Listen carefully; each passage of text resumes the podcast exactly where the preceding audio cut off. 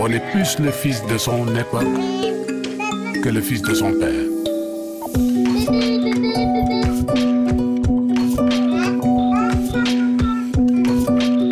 Parents, enfants, d'ici et d'ailleurs. Parents, enfants d'ici et d'ailleurs, c'est la chronique que nous retrouvons chaque semaine et en podcast aussi.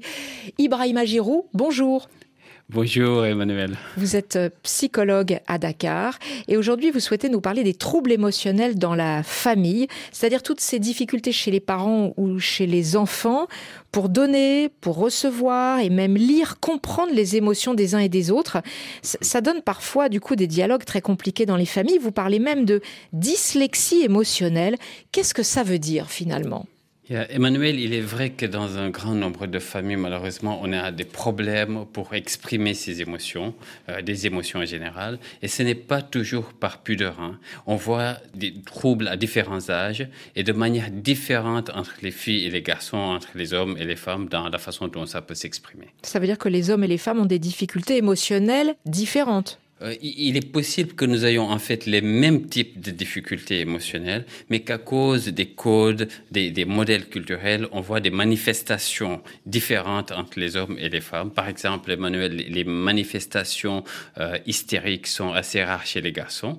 En revanche, l'anorexie touche de plus en plus les garçons, même si elle touche plus majoritairement les, les jeunes filles. Hein. Peut-être même que les garçons, en réalité, souffrent doublement avec l'incapacité d'exprimer leur souffrance.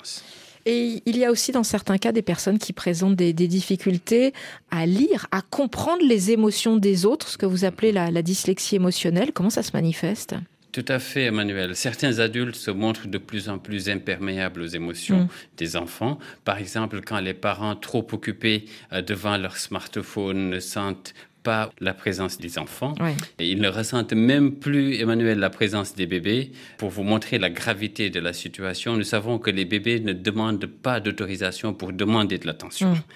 Et pourtant, à cause de l'addiction des parents à leur euh, portable et à cause de l'absence de réponse émotionnelle, de regard, de petits gestes de tendresse, à cause de leur indisponibilité à, la communication, une indisponibilité devenue désormais chronique, les enfants cessent d'avoir des attentes. C'est là le pire. Ils cessent d'avoir des attentes émotionnelles et affectives vis-à-vis de leurs parents. Ou au contraire, ils vont se mettre à, pleurer énormément. Hein. Mais en tout cas, dans les deux cas, c'est terrible pour les bébés.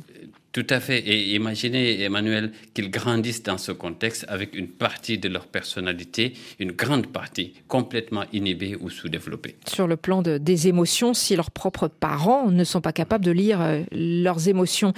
Et euh, comment on fait le lien avec la dyslexie affective ou émotionnelle chez les adultes ou les enfants dans ces cas-là? Je voudrais, Emmanuel, rappeler un joli proverbe Wolof qui dit que l'on ne récite que ce que l'on a appris imaginez que ces enfants grandissent avec une partie la plus importante de leur personnalité étouffée, refoulée ou, inhibée. Mm. Une bonne partie de ces enfants seront une sorte d'analphabète émotionnel. Ils vont très probablement refouler ce qu'ils ressentent. Ils se montreront parfois incapables de percevoir, de comprendre les émotions des autres. Et pour boucler la boucle, Emmanuel, les parents vont dans ces cas de figure-là, acheter des tablettes numériques. Et de cette façon, les enfants feront comme. Mm. Et ce n'est pas seulement les enfants qui sont ainsi condamnés, malheureusement, Emmanuel. C'est déjà les petits-enfants qui sont exposés bien avant leur naissance. Des analphabètes émotionnels, vraiment une formule à, retenir et, à méditer tous les jours. Et pour vous, la, la question de la semaine pour les familles concernées par le sujet, Ibrahima Giraud. Emmanuel, comment les enfants peuvent-ils croire à nos déclarations d'amour pour eux quand ils voient que nous sommes plus attachés à nos téléphones portables. Une chronique d'Ibrahima Giroud à réécouter comme toutes les autres en podcast euh, sur les plateformes de téléchargement. Parents, enfants d'ici et d'ailleurs. Merci à vous, Ibrahima Giroud, et merci à Adi Diagne, à la technique pour RFI Full Full Day Mandincan, puisque vous êtes à Dakar. Merci infiniment, Ibrahima. Merci, Emmanuel.